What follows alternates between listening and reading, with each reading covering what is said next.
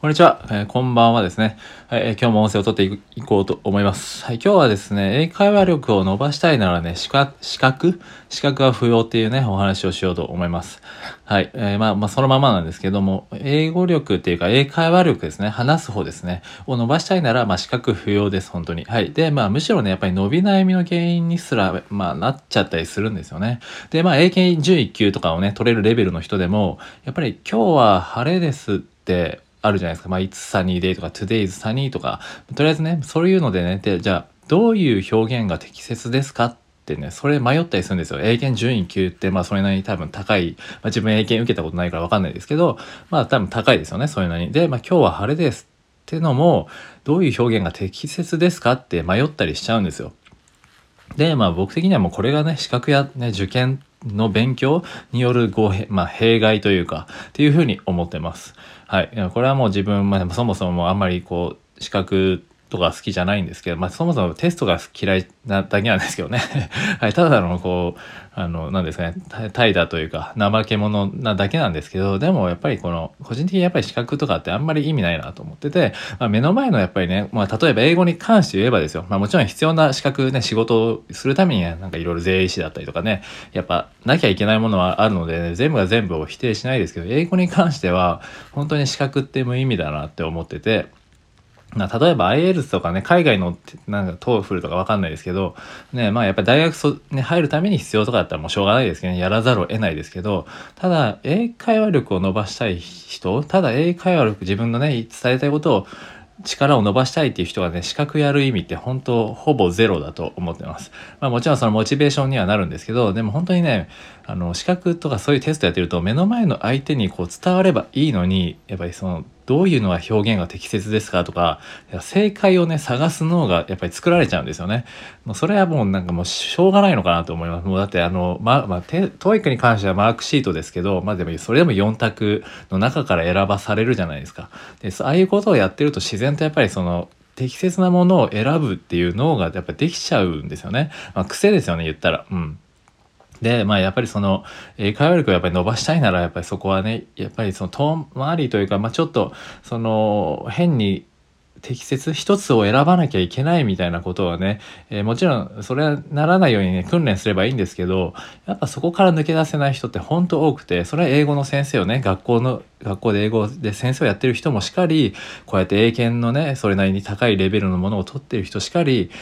なんかすごく正解にというか、本当に何ですかね、えー、簡単なことですよね。本当今日は晴れですってことすら、どれが正しいんだろうってなっちゃうんですよね。でもそれって本当なんかもう元も子もないで本末転倒というか言葉ってやっぱり目の前に相手にね、えー、伝えるだけのものなのでそれに対して正解とかっていうのってないじゃないですか。まあ、もちろんそのね、えー、正確なというか正しい、まあ、ネイティブの言い方とかっていうのはありますけどでも別に僕らはノンネイティブですしじゃあそれが別に It's sunny today だろうが Today is sunny だろうが sunny とか It's good day とかでもいいわけですよ。何でもね。まあそんなの別に気にしすぎないですよ。そのこだわりすぎなんですよね。いやこだわりちゃうのがあの問題だなと思ってやっぱりその英会話力伸ばしたいなら資格不要だよっていうねですよっていう話をね、えー、こう、まあ、ツイッターでもつぶやいたんですけど、はい、あの、本当に個人的にはそう思ってます。で、まあ、それさえなくなればね、結構英語ってもっと簡単に話せるようになるし、まあ、それこそ今日ね、ちょうど、あの、僕、床屋行ってきた、床屋？床屋、まあ、髪切り行ってきたんですよ。で、そこでね、えー、じゃあこれ私の飲み物ですみたいなこともやっぱ英語日本語日本語じゃない日本でねこう英語勉強してきてる人でさえ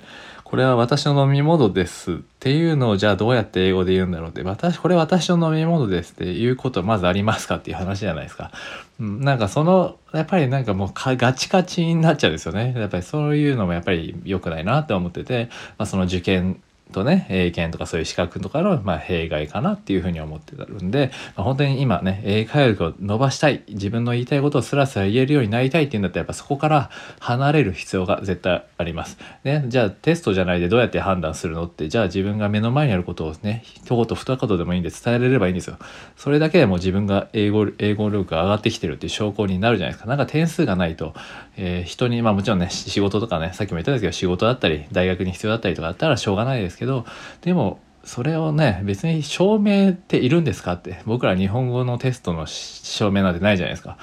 ね、じゃあ伝わる伝わればいいんじゃないですか。それが証明というかね。それだけなのになぜか点数がないとスコアがないと自信が持てない。って